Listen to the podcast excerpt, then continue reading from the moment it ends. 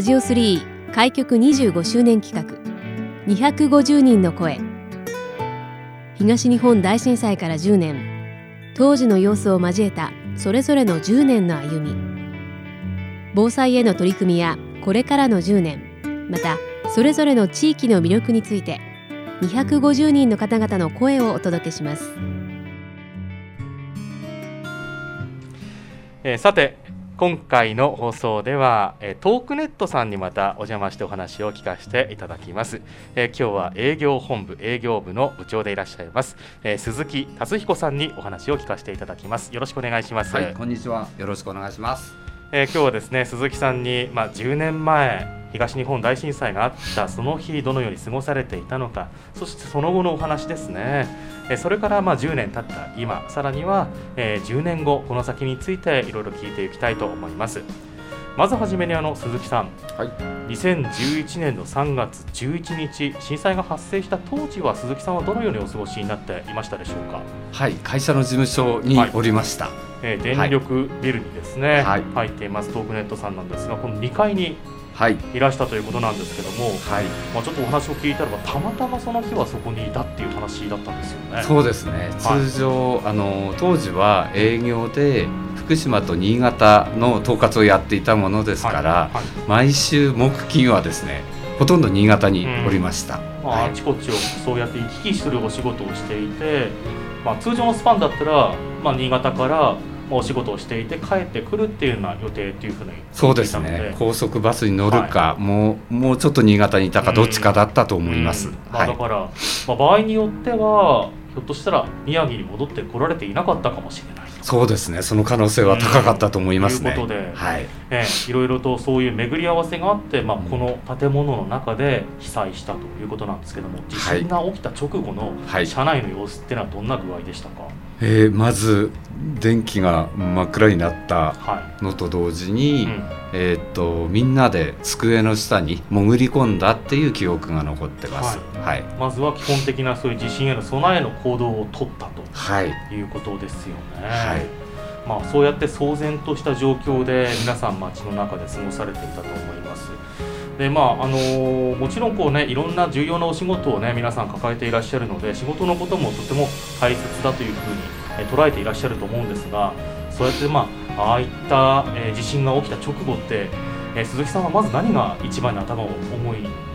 よぎりましたか？はい。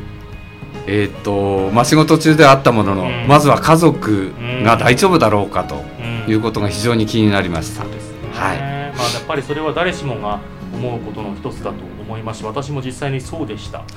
え鈴木さんもやっぱりそうやって家族と、まあ、大丈夫かなと思って、まあ、当時はもちろん電話もダメになっちゃいましたし、まあ、いろいろとインターネットも混乱していた状況だったんですが連絡はとりあえずは取ってみようっていうふうに行動はされました？行動はしましたが、うん、作りに机に潜り込んだ瞬間に C メールかメールを、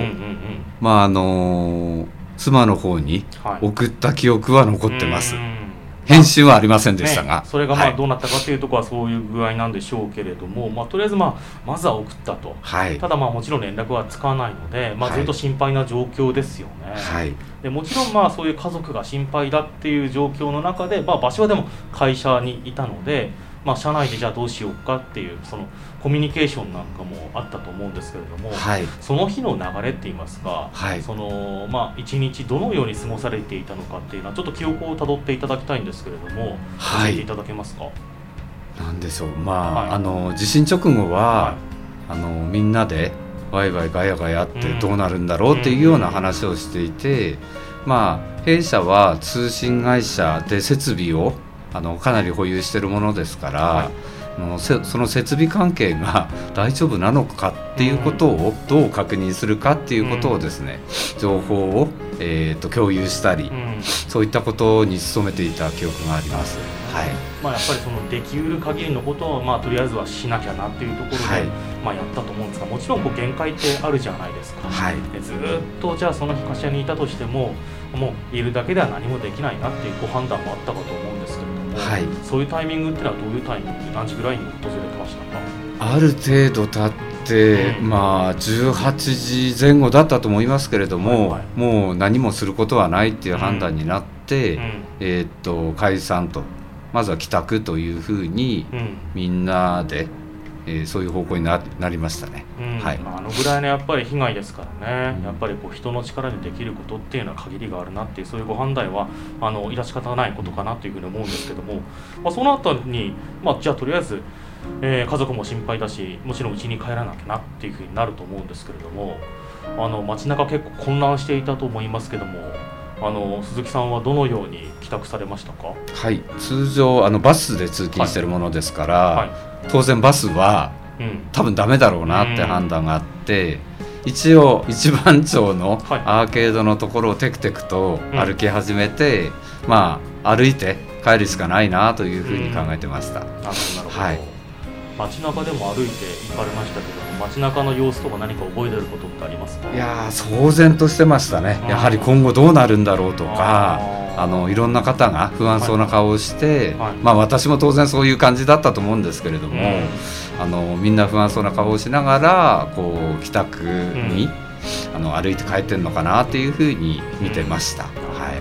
あのまあ、いろいろとその当時もあのマネジメントをするお仕事をされていたと思うんですけども仕事のこととかをこう、ある程度落ち着いて考えれるようになったのってのはどのぐらい経ってからですか？落ち着いて考えるようになったのは、うん、もう翌日からやはりあの設備が本当に大丈夫かとかそういったところはあったので、うん、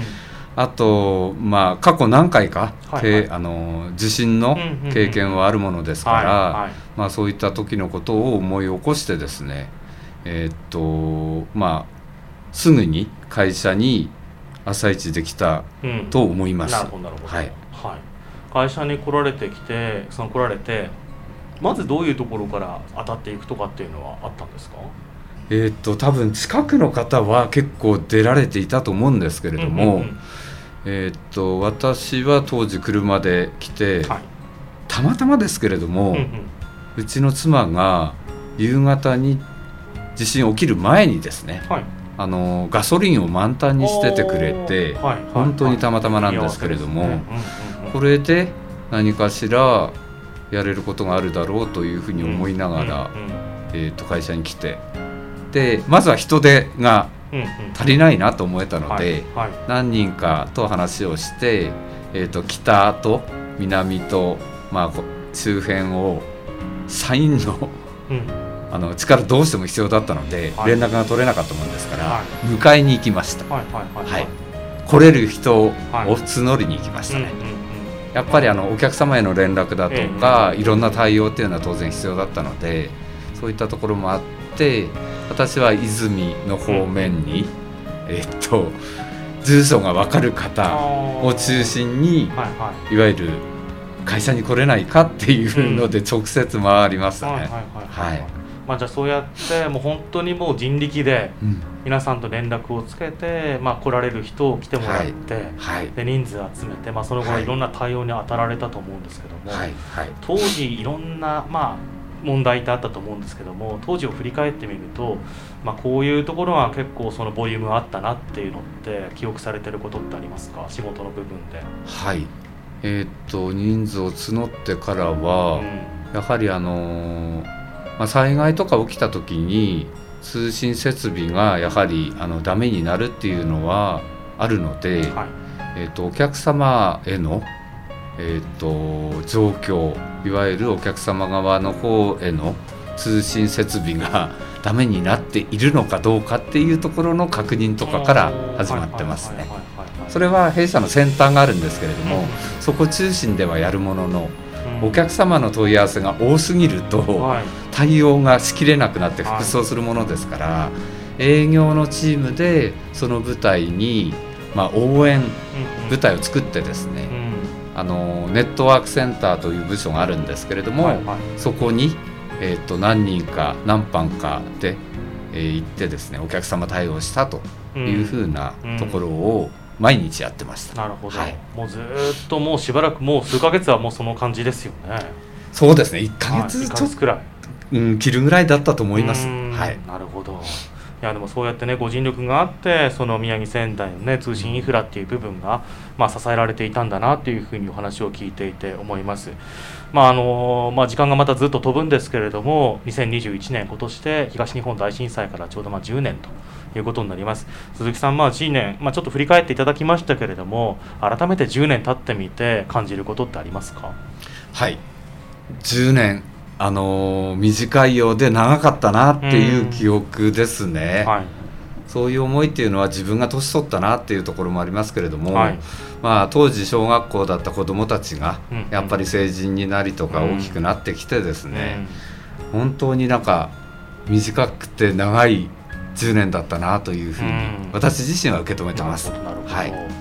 まあ、あのこの先まだでも10年続きます。うんえーはい、そしてまあこのトークネットさんという会社としてももちろんこれからも続いていかれると思うんですけれども例えばあの震災の経験がこう生きているとか、うん、そういうようなところって何か実感しているところありますか？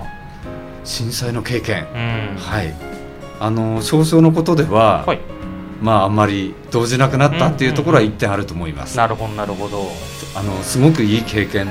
とっても悲しい経験でもありますし、うんあの貴重な経験でもあったなというふうに振り返ると思います、うん、まあ、そういうその人的な丈夫さもそうですし、はい、まあ、会社としてもねさまざまな部分もちろんこの普段からそうですけれども強固にやられているというところがね終わりだと思います、まあ、そういうところでこの先10年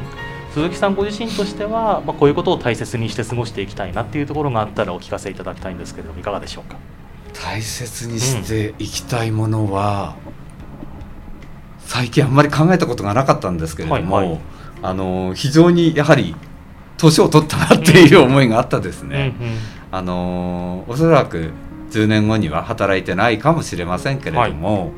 あの働けるうちはあの健康に気をつけてですね家族と家族を大事にしながら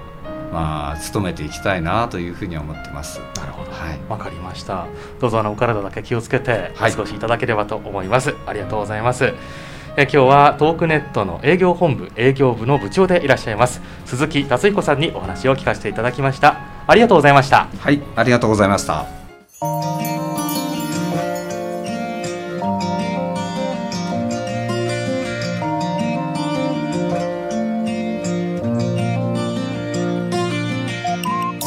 ラジオ3開局25周年企画250人の声。